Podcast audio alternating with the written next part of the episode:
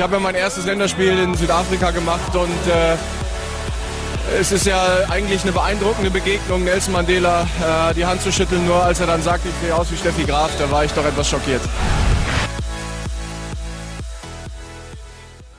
Und damit hallo und herzlich willkommen aus der Stadt des aktuell Tabellenvierten Eintracht Frankfurt an diesem wunderschönen Tag. Heute hat es schon gehagelt, geregnet und jetzt scheint die Sonne. Bisschen wieder Fußball, ein absolutes Hin und Her.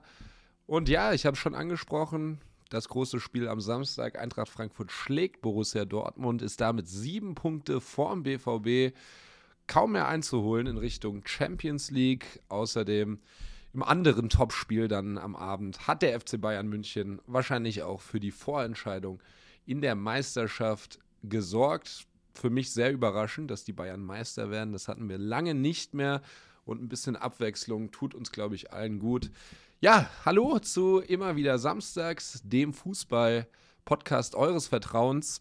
Heute in einer Sendung, in der ich einige Themen durchgehen möchte. Erstmal kriegt ihr von mir in einer neuen Rubrik ähm, meine Pros und Cons, also meine Gewinner und Verlierer, so klingt es, glaube ich, besser, des vergangenen Spieltags in der Bundesliga.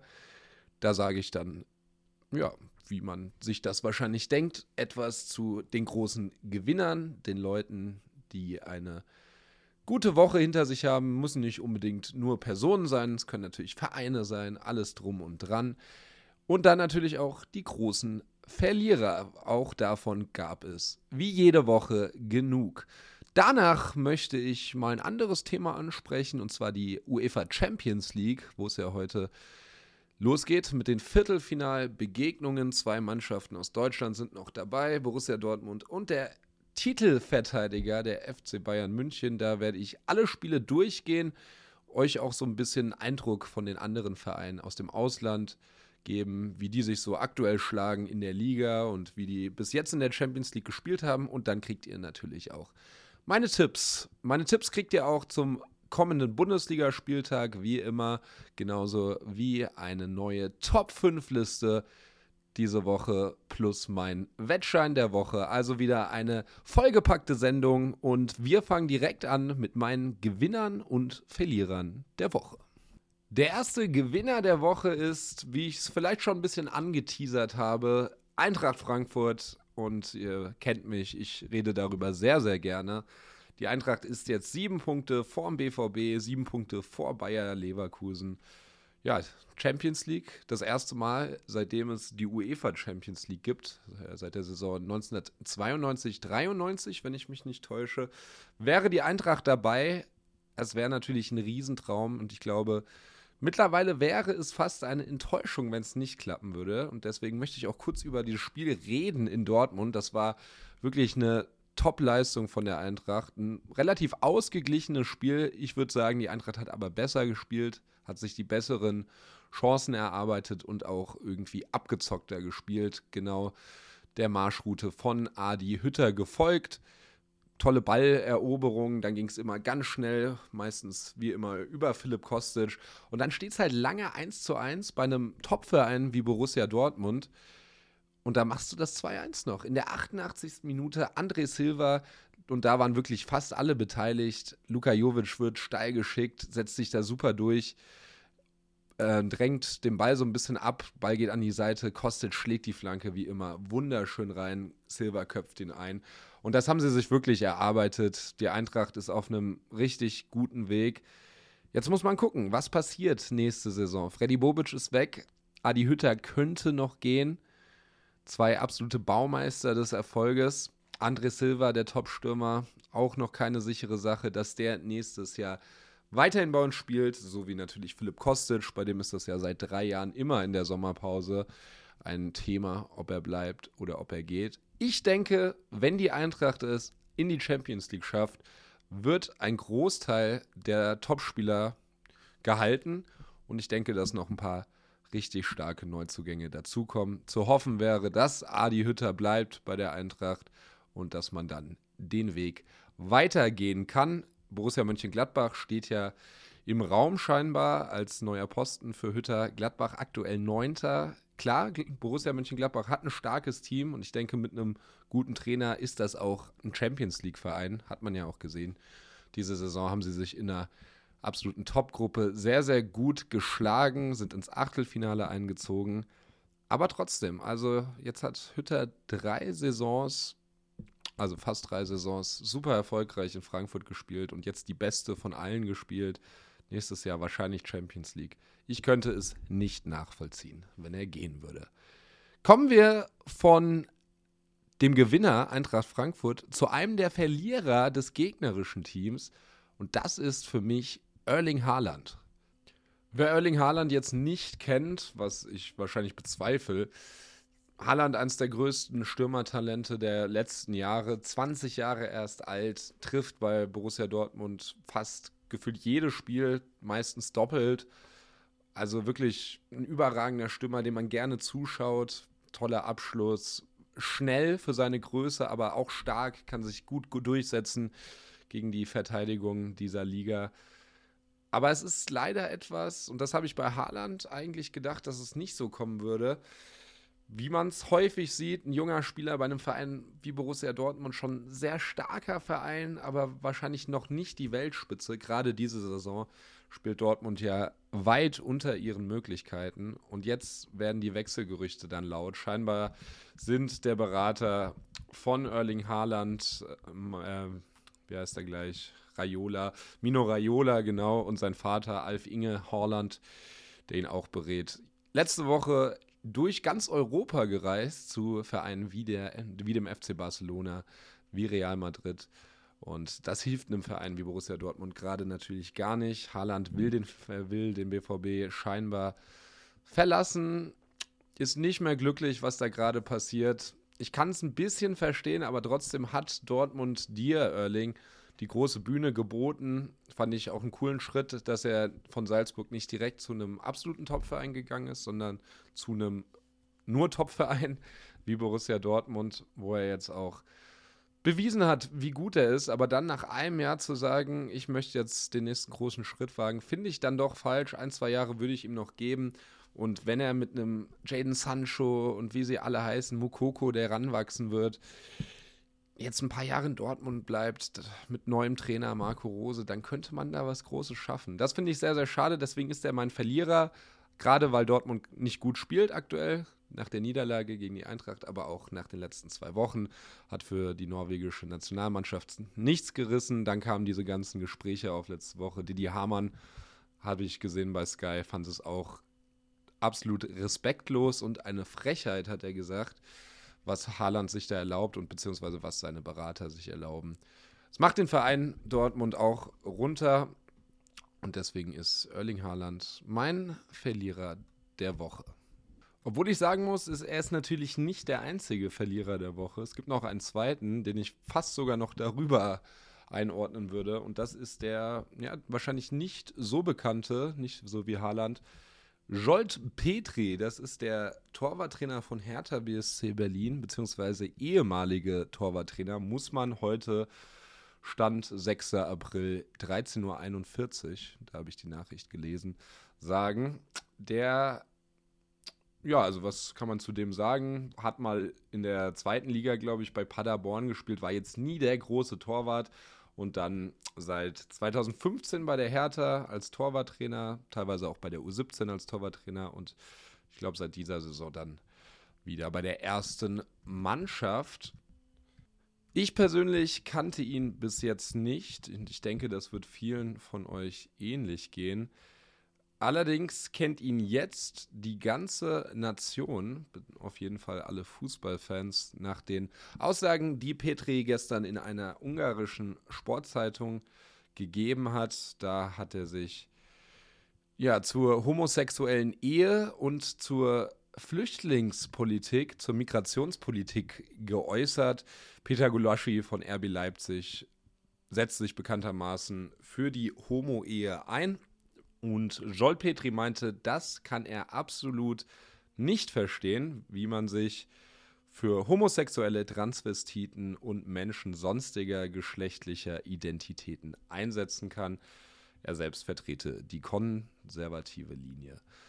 Und ja, zur Migrationsgeschichte sagt er, die Liberalen blasen die Gegenmeinungen auf. Wenn du die Migration nicht gut findest, dann, denn schrecklich viele Kriminelle haben Europa überlaufen, dann werfen sie dir sofort vor, dass du ein Rassist bist. Ja, also da muss ich sagen, dass diese Wortwahl wahrscheinlich ja, unglücklich war. Kann man, glaube ich, sagen. Also ich habe auch, ich, ich finde es so schade, auch online habe ich so viele Kommentare gelesen, wo alle sagen, er hat doch recht.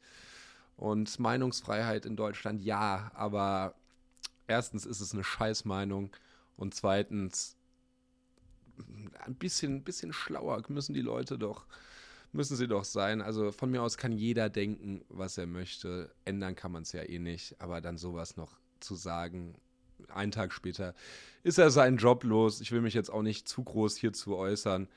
Ich habe das ganze Interview nicht gelesen, habe nur das mitgekriegt, was ihr wahrscheinlich auch mitgekriegt habt. Aber Jolt Petri ist der große Verlierer der Woche aus meiner Sicht. Ein Gewinnerteam haben wir aber auch noch und das ist der VfL Wolfsburg, aber nicht der Herren, die könnte man hier wahrscheinlich auch nennen, sondern der Frauen. Die Woche bzw. am Wochenende waren die Halbfinals im DFB-Pokal der Frauen. Eintracht Frankfurt war das erste Team, was sich durchgesetzt hat gegen den SC Freiburg, eingezogen ins Finale, wo ich mich natürlich auch sehr gefreut habe. Trotzdem sind die Gewinner nicht die Frankfurterinnen, sondern die Wolfsburgerinnen. Das Beste, was Deutschland zu bieten hat im Frauenfußball. Bayern gegen Wolfsburg war das zweite Halbfinale. Ein sehr, sehr starkes Spiel. Am Ende gewann Wolfsburg mit 2 zu 0. Das war die erste Pleite der Bayern nach 26 Pflichtspielsiegen in Serie. Pflichtspielsiegen. Kein Unentschieden dazwischen. Alle gewonnen. Unglaublich. Also vor diesem Spiel hätte man auch die Bayern noch da nennen können. Aber jetzt ist die Wolfsburgerin, die durch eine starke Alexandra Popp das Spiel gewinnen konnten. Herzlichen Glückwunsch. Ich freue mich aufs Finale am 30. Mai in Köln gegen Eintracht Frankfurt. Und ja, also ich muss sagen, die Wolfsburgerinnen sind die Gewinner der Woche, weil sie diese große Serie da beenden konnten und ins Finale einziehen konnten. Genau, das war's von meinen Gewinnern und Verlierern der Woche. Es war wieder einiges los im deutschen Fußball, wie ihr gerade gehört habt. Jetzt widmen wir uns aber der UEFA Champions League. Heute Abend geht es wieder los. Heute Abend sind die ersten beiden Viertelfinalbegegnungen. Und ich muss sagen, es sind heute schon sehr, sehr gute Spiele. Zum einen haben wir Real Madrid gegen den FC Liverpool. Zwei Vereine, bei denen es noch nicht lange her ist, dass sie die Trophäe, den Henkelpott in die Luft stemmen durften. Aber auch zwei Vereine, die sicher nicht die beste Saison ihrer Vereinsgeschichte spielen. Real Madrid aktuell Dritter in der Tabelle, da ist aber tatsächlich auch noch alles drin. Atletico führt da die Liga an vom FC Barcelona. Beide Teams sind schon raus aus der Champions League. Real ist noch dabei. Das erste Mal, glaube ich, seit zwei, drei Jahren wieder im Viertelfinale. Was natürlich schon ein Erfolg ist, aber man muss auch sagen, es ist nicht mehr das Real Madrid, was es mal war, noch mit Cristiano Ronaldo. Viele der Spieler, Toni Kroos, Luka Modric, sind auch ein bisschen ins Alter gekommen und spielen sicher nicht mehr auf dem Zenit ihrer Karriere. Und auch die jungen Spieler, ja, fruchten noch nicht so, wie man sich das vorstellt. Karim Benzema, von dem bin ich persönlich ein großer Fan. Ich weiß, da spalten sich die Meinungen immer ein bisschen. Finde ich einen der besten Stürmer weltweit. Aber trotzdem tippe ich persönlich, dass es für Real Madrid sehr, sehr schwer werden kann in der Champions League, aber auch in der Liga. Da ist Barca gerade einfach sehr, sehr stark in der Rückrunde. Und ja, der Gegner FC Liverpool unter Jürgen Klopp hat man so ein bisschen dieses Jahr ja, seine Grenzen aufgezeigt bekommen, nachdem es ja wirklich die letzten vier Jahre einfach nur lief. Man hat in der Liga immer weit oben mitgespielt, hat das erste Mal die Premier League seit 30 Jahren, glaube ich, gewinnen können, hat die Champions League gewonnen. Also Klopp hat mit dem Team alles erreicht. Aber jetzt trägt man so ein bisschen das Leid von diesem schnellen Pressing-Fußball, der uns so verzaubert hat in den letzten Jahren.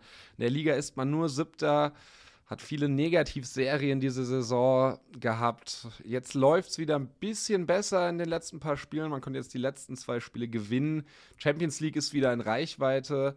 Nur noch drei Punkte von West Ham auf Platz 4 entfernt, immerhin.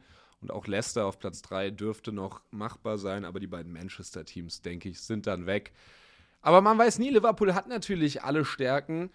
Jetzt kommen langsam auch die verletzten Spieler wieder. Man hatte ja sehr viel Verletzungspech auch diese Saison. Virgil van Dijk, der große Innenverteidiger, ist ausgefallen. Andere Spieler, die sehr, sehr wichtig sind, wie Fabinho, der wieder dabei ist. Und, und, und. Also ich denke, Liverpool ist der Favorit in diesem Spiel. Und ich tippe, dass Liverpool weiterkommt. Es könnte sehr eng werden. Es könnte im Rückspiel auch durchaus in die Verlängerung gehen, wenn nicht ins Elfmeterschießen. Aber ja, aus meiner Sicht könnte es der FC Liverpool schaffen, wird es der FC Liverpool schaffen.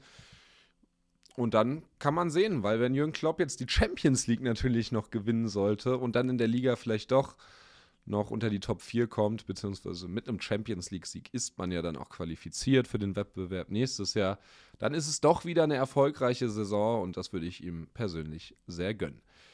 Ja, die anderen beiden Teams, die heute Abend aufeinandertreffen, könnten von der Saison her unterschiedlicher gar nicht sein. Da haben wir auf der einen Seite Pep Guardiolas Manchester City, 74 Punkte, 66 zu 21, Torverhältnis in der Premier League, in der besten Liga der Welt. Ja, City ist überragend einfach. Und äh, nach dem letzten Jahr, wo dann Liverpool Meister wurde, haben sie sich auch wieder super gefangen haben einige der besten Spieler weltweit in ihren Reihen. Kevin De Bruyne, Fernandinho, Sergio Aguero und, und, und. Also die Namen gehen nicht aus. Aguero wird höchstwahrscheinlich den Verein verlassen nach dieser Saison. Da wird, könnte man, glaube ich, sagen, ist der beste Stürmer vielleicht der Vereinsgeschichte. Bei Man City laufen die erfolgreichen Jahre ja noch nicht, äh, die erfolgreichen Jahre ja noch nicht so lange wie bei anderen Top-Teams. Aber trotzdem ist City natürlich der große Favorit. Über Dortmund habe ich schon sehr, sehr viel geredet. Nur Fünfter in der Tabelle. Viele Ausfälle in den letzten Wochen musste man verkraften. Erling Haaland, das Thema hatten wir auch schon. Mit Edin Terzic sitzt an der Seitenlinie auch nur eine Aushilfe, wenn ich das so sagen kann, der nächste Saison nicht mehr dabei ist. Es wird verdammt schwer gegen Manchester City irgendwas zu reißen. Ich glaube, man muss echt ein bisschen hoffen auf Erling Haaland, dass der komplett motiviert ist, paar Bälle kriegt, ähm, ja, dass er dann mit dem Ball durchstarten kann und dann diese 1 gegen 1 Situation verwerten kann. Das sind wahrscheinlich die einzigen Möglichkeiten. Ich halte natürlich für Borussia Dortmund, fände es überragend, wenn sie noch eine Runde weiterkommen könnten oder vielleicht das Ding sogar gewinnen können. Aber mein Tipp geht hier Richtung Man City. Und ich glaube, es könnte auch relativ deutlich sein. Und vielleicht sogar nach dem Spiel heute Abend schon mehr oder weniger entschieden sein. Das nächste Spiel ist vielleicht sogar das beste der vier. Und zwar ist es das Champions League-Finale der letzten Saison. Paris Saint-Germain gegen den FC Bayern München. Und ich finde auch, das könnte das mit Abstand interessanteste Duell sein. Für mich wären die Bayern favorisiert gewesen. Jetzt fehlt natürlich Robert Lewandowski mal mindestens im Hinspiel, wenn nicht noch ein Wunder passiert. Und dann könnte es auch sehr, sehr schwer werden. Man hat es auch gegen Leipzig gemerkt. Ja, die Bayern haben gewonnen, aber für mich war Leipzig das bessere Team. Man hat gemerkt, vorne fehlt so ein bisschen der Knipser. Thomas Müller macht das natürlich stark, aber er kann Lewandowski jetzt auch nicht ersetzen als vorderster Mann da im Spiel, genauso wie Choupo-Moting, der natürlich nochmal eine Position weiter vorne ist. Der ist natürlich ganz weit weg von dem Level von Robert Lewandowski, ist aber auch ein Ex-Pariser, also der wird doppelt motiviert sein. PSG, muss man auch sagen, spielt sicher nicht die beste Saison nachdem man da ja die Liga jahrelang dominiert hat, genau wie die Bayern in Deutschland meistens schon nach 30 Spieltagen Meister war, ist es diese Saison anders. Da ist der OSC Lille auf Platz 1. PSG direkt dahinter, aber auch danach kommen Monaco und Lyon, die sind auch nur ein bzw. zwei Punkte entfernt. Es könnte sehr, sehr schwer werden mit der Meisterschaft.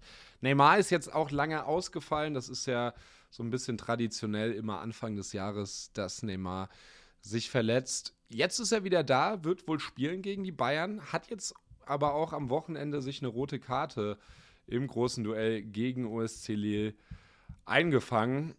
Und Neymar ist wirklich, also da könnte ich glaube ich mal einen ganzen Podcast drüber machen. Er ist mittlerweile 29 Jahre, einer der berühmtesten und wahrscheinlich auch verehrtesten Fußballer der Welt, was natürlich einmal daran liegt, wie er Fußball spielt. Absoluter Trickser, absolutes Genie am Ball.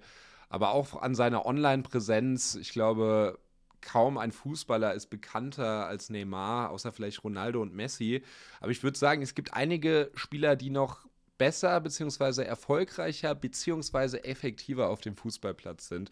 Neymar ist ein super Kicker, aber es gibt halt viel zu häufig solche Situationen wie jetzt gegen Lille, wo er so ein bisschen den Verstand verliert und äh, auch ein schlechtes Bild macht. Ich persönlich habe auch kein gutes Bild von ihm, bin kein großer Fan auch davon, wie er sich präsentiert. Da scheinen ihn prominente Freunde oder sein Image deutlich wichtiger zu sein, als einfach mal seinen Verein zu einem Champions League-Sieg zu führen. Einmal hat er es geschafft mit dem FC Barcelona, da war natürlich Lionel Messi der Star.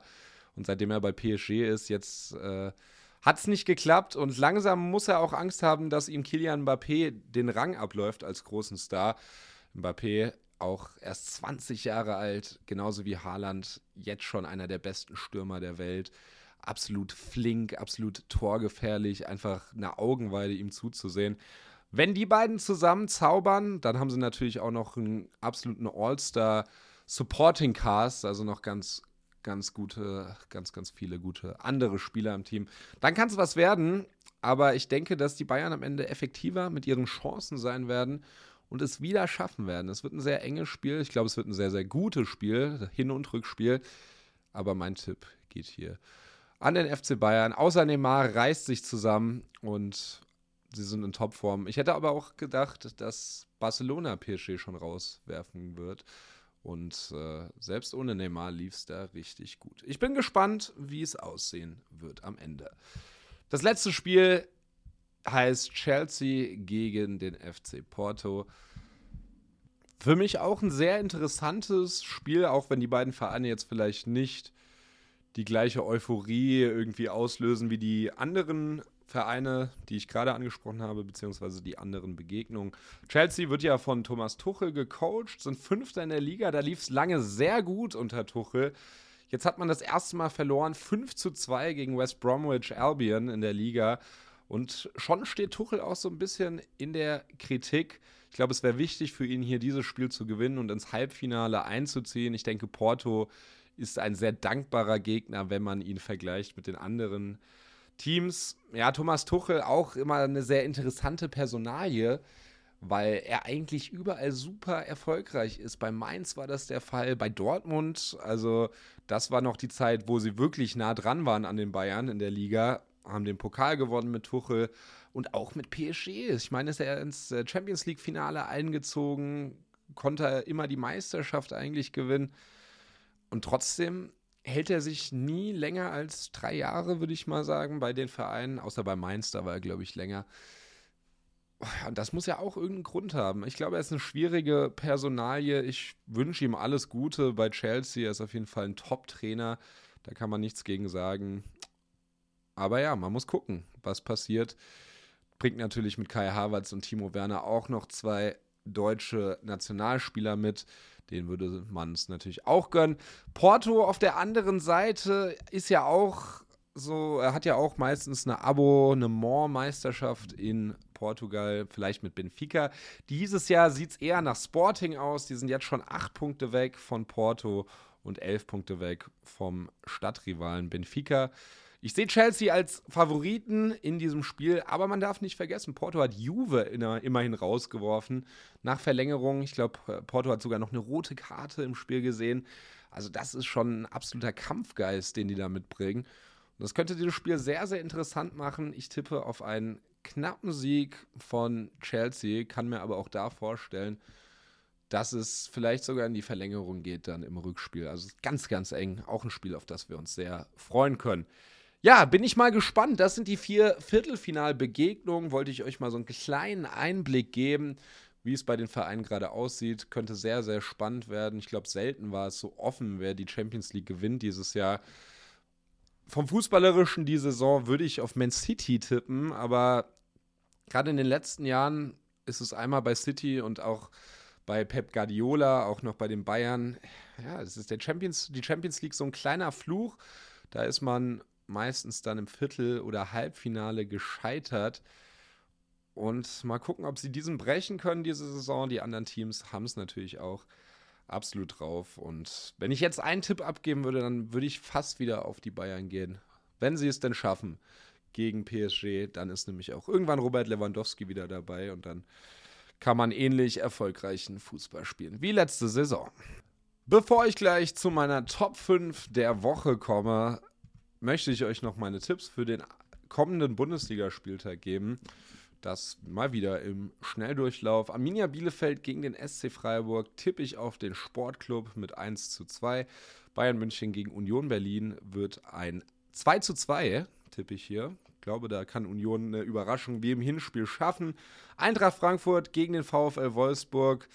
Schwer zu sagen. Ich tippe auf ein 2 zu 1 für die Eintracht. Ich glaube, die sind aktuell noch ein bisschen besser drauf als Wolfsburg. Ist aber nur mein Gefühl. Hertha BSC Berlin gegen Borussia Mönchengladbach ein 1 zu 1. Werder Bremen gegen RB Leipzig tippe ich auf ein 0 zu 3. Dann am Samstagabend der VfB Stuttgart gegen Borussia Dortmund tippe ich auf ein 1 zu 2 für Borussia Dortmund. Haben wir am Sonntag den FC Schalke 04 gegen den FC Augsburg. Ich glaube, die Schalker könnten mal wieder einen Punkt gewinnen. Ich glaube, auf, äh, dass das Spiel 1 zu 1 ausgeht. Köln gegen Mainz dann Sonntagabend tippe ich auf einen 0 zu 1 Sieg für Mainz 05. Und dann, ich glaube, wir freuen uns alle deutschlandweit, gibt es auch endlich wieder ein Montagsspiel. Und das heißt dann auch noch TSG Hoffenheim gegen Bayern 04 Leverkusen. Ich denke nur dran, wenn die Zuschauer ins Stadion könnten, was da los wäre. Mein Tipp, Leverkusen unter neuem Trainer wird dieses Spiel mit 0 zu 2 gewinnen. Und das waren meine Tipps für den 28. Spieltag. Kommen wir zu meiner Top 5 der Woche. Da freue ich mich übrigens immer, wenn ihr mir Vorschläge schreibt, was ihr vielleicht gerne mal hören würdet, so eine Top 5 von mir oder was euch interessieren würde. Das äh, ja, würde mir helfen und das fände ich sehr schön. Diese Woche ist die Top 5 die fünf besten deutschen Torhüter die ich jemals habe spielen sehen. Ich persönlich bin 1997 geboren, bin seit der Saison 0304 Fußballfan und ja, kann mich noch an einige auch aus der Zeit erinnern. Natürlich sind frischer im Kopf die Spieler, die in den letzten paar Jahren gespielt haben, so in den letzten zehn, aber ihr werdet auch welche finden die ja in der Zeit davor da waren. Wonach bewerte ich? Keine Ahnung, Torhüter, die ich einfach mag, Torhüter, die ich gut finde, Torhüter, die einen gewissen Stellenwert bei mir haben. Ja, ihr merkt das schon, ich äh, lasse mich da selbst so ein bisschen überraschen, was passiert. Und äh, ja, wie gesagt, nur Spieler, die ich auch selbst bewerten kann, die ich selbst gesehen habe. Ein Sepp Meier zum Beispiel wird jetzt nicht hier in der Liste sein aber dafür einige sehr, sehr gute andere. Auf Platz 5 ist bei mir Markus Pröll. Ja, das ist vielleicht schon für einige von euch die erste Überraschung. Markus Pröll, mittlerweile 41 Jahre oder 40 Jahre alt, ist eine Eintracht-Legende, kann man schon fast sagen. Vielleicht nicht so groß wie Okan Nikolov, mit dem er sich da immer gestritten hat um den Platz im Tor. Aber Oka Nikolov ist ja Mazedonier, muss man sagen. Mazedone, Entschuldigung. Ähm, deswegen nehme ich hier Markus Pröll. Also ihr könnt euch, es gibt ein Video auf YouTube, das müsst ihr euch mal angucken. Pröll war echt ein richtig starker Torwart, vergisst man häufig, war auch von vielen Verletzungen geplagt. Guckt euch das mal an, ich glaube, das sind Highlights aus der Saison 2006, 2007. Da war er unter Friedhelm Funkel klar vor Oka Nikolov gesetzt. Und wie erwähnt, äh, viele Verletzungen haben ihn davon zurückgehalten, vielleicht noch besser zu werden. Hat ja vorher beim 1. FC Köln gespielt, äh, dann zur Eintracht. Sieben Jahre lang war er da, bevor er dann nochmal nach Griechenland gegangen ist, aber auch nicht mehr großartig gespielt hat. Ja, deswegen Markus Broll schafft es bei mir auf Platz 5, gerade weil ich diese Erinnerung habe, natürlich als Eintracht-Fan, aber auch weil er einfach wirklich stark war. Wie gesagt, guckt euch dieses Video an auf YouTube. Ich wollte ihn unbedingt erwähnen, weil ich glaube, wenn man über großartige deutsche Torhüter der letzten 20 Jahre redet, würden wenige Markus Proll nennen. Ich finde, er hat es verdient und deswegen ist er hier. Auf Platz 5. Auf Platz 4 ist bei mir Jens Lehmann und ja, zugegeben, ich habe wahrscheinlich die beste Zeit von Jens Lehmann nicht mehr zu frisch in Erinnerung, aber einmal die WM 2006, wahrscheinlich das schönste Turnier, was ich bis jetzt erleben durfte. 2014 war auch super, aber 2006 Jens Lehmann eine oder eines der Gesichter, was einem natürlich am meisten in Erinnerung bleibt. Wenn man das, den Film Deutschland ein Sommermärchen, den ich mir alle zwei Jahre mal angucke, ansieht, die ganze Rivalität mit Olli Kahn, aber wie er dann auch die zwei Elfer gegen Argentinien gehalten hat und, und, und. Dann hat er ja bei der EM 2008 auch nochmal am Tor gestanden. Also man hat schon schöne Erinnerungen mit ihm. Er ist ein verrückter Kerl, aber auch deswegen ist er hier auf der Liste. Also was er dann in seiner Stuttgarter Zeit noch äh, gebracht hat, wo er ja aufs Spielfeld gepinkelt hat und äh, ich glaube von Sead Salihovic von der TSG Hoffenheim hat er sich den Schuh dann geklaut und den aufs Tor geworfen. Da wurde er dann so ein bisschen ja, Gaga im Kopf, muss man echt sagen. Auch dieses Interview, da ist er, glaube ich, einmal äh, von einem Spiel zurückgeflogen am Flughafen, hat er dann DSF-Reporter 20 Euro angebettelt. Aber auch das finde ich irgendwie lustig und ein großartiger Torwart war er absolut. Ich glaube, es war damals die richtige Entscheidung, ihn ins Tor zu stellen. Von Jürgen Klinsmann bei der WM 06. Und gegen die Tore äh, von Italien im Halbfinale konnte er nichts machen trotzdem ist auch dieses Bild, ich meine, man lernt ja auch aus den traurigen Momenten im Leben. Auch das ist sehr eingeprägt, als dann Fabio Grosso, war es Grosso? Ja, ich glaube Grosso war es, der das 1 zu 0 gemacht hat. Und dann sieht man die lange Hand von Jens Lehmann, aber er kommt nicht mehr dran. Ich habe geweint damals, aber ich weine heute nicht, sondern bin glücklich, dass Jens Lehmann es geschafft hat. Auf Platz 4 in meiner Liste. Auf Platz 3 ist der erste aktive Torwart und das ist Marc-André Terstegen. Ich kann mich gut an sein erstes Spiel erinnern. Da war er, glaube ich, 18 Jahre alt. Das war Gladbach gegen Dortmund, wenn ich mich nicht irre. Da hätte Dortmund schon Meister werden können. Das war unter Jürgen Klopp, ich glaube, die erste Saison, also 2010, 2011. Und ah, ich weiß nicht mehr 100%, wer vorher im Tor stand. Vielleicht Erik, wie heißt wie hieß er, Bayer oder so, dieser Belgier. Ich kann es nicht sagen, aber auf einmal stand Ter Stegen da im Tor und hat gehalten, was das Zeug hielt. Also ich glaube, Dortmund, eins der besten Bundesliga-Teams, an das ich mich erinnern kann in der Zeit, haben ja wirklich die Liga vollkommen dominiert und sich viele Torchancen rausgespielt, aber man wusste direkt, da steht jemand ganz Besonderes im Tor das war damals Marc-André Testegen. Gladbach hat das Spiel zu null gewonnen, hat die Meisterschaft dann von Dortmund nochmal um eine Woche nach hinten verzögert. Und dann, ich glaube, man muss nicht viel drüber reden, der Weg danach. Gladbach verlassen, zum FC Barcelona gegangen, Champions League-Sieger 2014, 2015, teilweise von vielen als bester Torwart der Welt auch schon gelobt den letzten paar Jahren sind die Stimmen ein bisschen verstummt. Liegt vielleicht auch daran, dass Barca insgesamt nicht mehr so genial spielt, aber er ist einfach immer noch genial.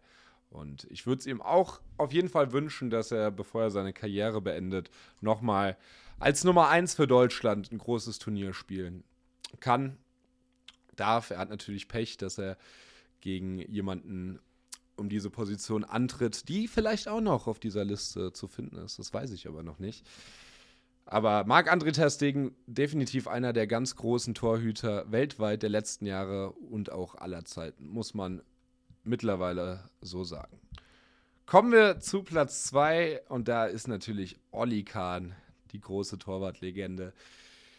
Der Mann, vor dem auch ich, wie wahrscheinlich viele andere, auch heute noch Albträume habe. Also der hat einem schon immer sehr Angst gemacht aber auch, auch ein prägendes Bild meiner Kindheit auf jeden Fall. Oliver Kahn hat ja, ja gut, bei der WM 2006 seinen Posten verloren da an Jens Lehmann, aber trotzdem in den Jahren davor immer bei Länderspielen, dann bei den Bayern spielen und auch heute, ich glaube, man kann wirklich alle bekannten Sprüche zitieren von ihm, auch wenn er seit, ja, wie lange jetzt, 13 Jahren im Ruhestand ist. Und man sieht ihn natürlich ab und zu noch als Experte beim ZDF, aber und mittlerweile natürlich auch bei den Bayern auf der Tribüne.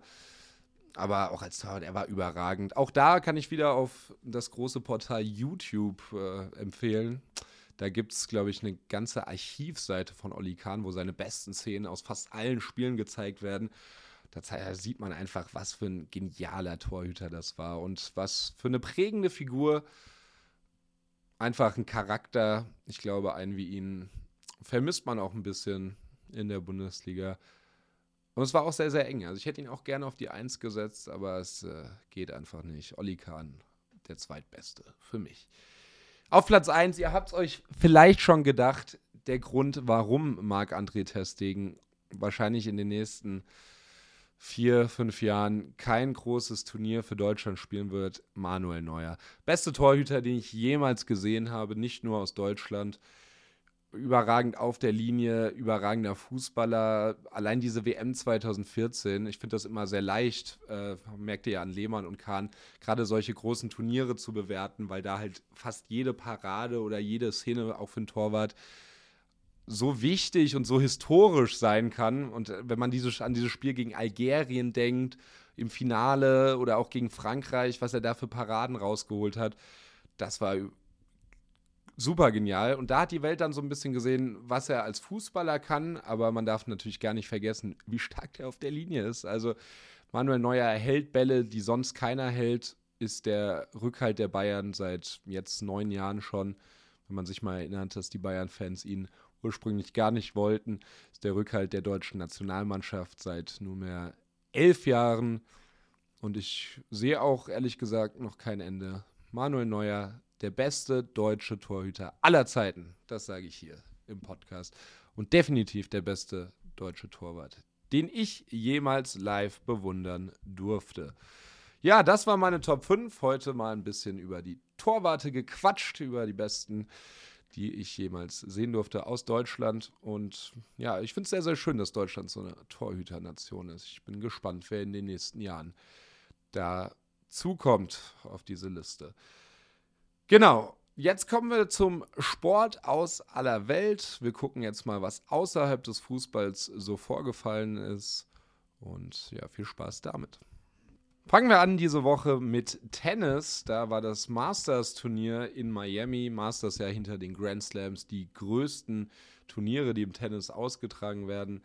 Alexander Zverev früh ausgeschieden im Turnier. Trotzdem hat er sein großes Idol Roger Federer überholen können in der Weltrangliste, ist jetzt auf Platz 6. Ich glaube, ein großer Moment für Zverev definitiv. Federer, also auch über den könnte ich mal einen ganzen Podcast machen. Wahrscheinlich mein Lieblingssportler aller Zeiten, den ich schon öfters live sehen durfte, sogar auch schon mal treffen durfte. Über, ich glaube, es gibt keinen Sportler, über den ich so viel weiß wie Roger Federer. Und er ist einfach immer noch da. Er war mein ganzes Leben da. Fällt natürlich gerade etwas weiter immer zurück, ist viel verletzt, setzt auch viel aus. Ähm, aber ich denke, die großen Erfolge werden leider nicht mehr kommen, auch wenn ich es ihm natürlich wünsche. Da ist jetzt Alexander Zverev vorbeigezogen. Aber die große Sensation, der große Gewinner dieses Turnieres ist der Pole Hubert Hukasch, 24 Jahre alt. Der gewann nämlich dieses Masters-Turnier. Völlig überraschend, als ich das gesehen habe. Also der Name, ich kenne ihn, aber ich war sehr überrascht. Ist jetzt 16. in der Weltrangliste um 22 Plätze aufgestiegen diese Woche. Finale hat er gegen Yannick Sinner gewonnen. Auch Name, den man auf jeden Fall kennt, auch noch ein sehr junger Kerl, aber sehr überraschend. Also da freut man sich auch mal, dass man ein paar neue Namen sieht. Wie gesagt, Federer setzt aktuell aus, genauso wie auch Novak Djokovic, der ja die Weltrangliste seit langer Zeit anführt. Aber trotzdem, ich gönn's Hubert Hukasch, ich gönn's genauso Yannick Sinner, dass er es ins Finale geschafft hat. Und vielleicht ist es jetzt bald endlich mal so weit, dass die neue Generation an Tennisspielern diese ganz großen Turniere öfters gewinnt und dass es wieder viele unterschiedliche Sieger gibt. Ich glaube, das würde dem Profitennis sehr gut tun. Ein anderes Thema möchte ich auch noch ansprechen und da möchte ich gratulieren und äh, meine Gratulation geht raus an, tut mir leid, wenn ich es falsch ausspreche, Ruth Chetney-Getic. Das ist eine Marathonläuferin aus Kenia. Die hat jetzt nämlich den Weltrekord im Hallenmarathon um 29 Sekunden verbessert in Istanbul in einer Stunde, vier Minuten und zwei Sekunden ist sie die 21,1 Kilometer lange Schle äh, Strecke gelaufen. Ja, dazu möchte ich mich gar nicht äußern. Ich weiß nicht, wie lange ich brauchen würde für 21 Kilometer. Deutlich länger auf jeden Fall. Ich weiß gar nicht, ob ich durchhalten würde. Aber ich bin ja jemand, der gönnt's auch mal anderen. Also, ja, schöne Grüße an dich, Ruth. Und äh, mach so weiter. Ich finde, leichte Athletik ist eh ein Thema, über das man viel mehr sprechen sollte. Die großen Sportarten wie Fußball, vielleicht Tennis und so in Deutschland. Ja, über die redet man häufig. Leichtathletik liebe ich aber auch. So viele unterschiedliche, bunte, coole Disziplinen und so viele unterschiedliche, coole, bunte Sportler da drin. Eine davon, Ruth Chepngetic, und die hat den Weltrekord im Hallenmarathon um 29 Sekunden verbessert. Kommen wir zum Abschluss jetzt noch zu meinem Wettschein der Woche. Natürlich, wie jede Woche. Diese Woche habe ich aber echt ein besonders gutes Gefühl. Ich weiß nicht, ob ihr auf mich hören wollt, aber ich glaube, da könnte einiges an Geld geschaufelt werden. Schauen wir ihn uns an. SC Freiburg gewinnt in Bielefeld, Eintracht Frankfurt gewinnt gegen den VfL Wolfsburg, Borussia Mönchengladbach gewinnt in Berlin, Leipzig gewinnt Handicap 2 zu 0, also mit drei Toren Vorsprung in Bremen. Und Borussia Dortmund gewinnt in Stuttgart. Es ist ein gewagter Schein, ich gebe es zu. Ich habe ein bisschen an die Favoriten geglaubt, dass, äh, also vom Namen her gerade, außer vielleicht bei Eintracht Wolfsburg, aber die Eintracht zu Hause, gerade nach dem Dortmund-Sieg, glaube ich, hat eine gute Chance. 5 Euro setzt ihr 473 Euro und 90 Cent. Komm raus. Ich wünsche euch viel Glück. Ich hoffe, ihr geht mit. Und wünsche euch eine schöne Woche mit ganz viel Spaß beim Fußball gucken. Und ja, danke fürs Zuhören. Und an gleicher Stelle hören wir uns nächste Woche. Macht's gut. Ich habe den Ball schon äh, und äh, irgendwie äh, entwickelt er Eigenleben und troppelt wieder weg und Juskovic steht da, schießt ihn rein, aber Schiedsrichter äh, hat zu Recht auf äh, Torwartbehinderung entschieden, weil ich glaube, Juskovic hat mich ziemlich angebrüllt und äh, da habe ich mich so erschrocken und von daher war es Torwartbehinderung.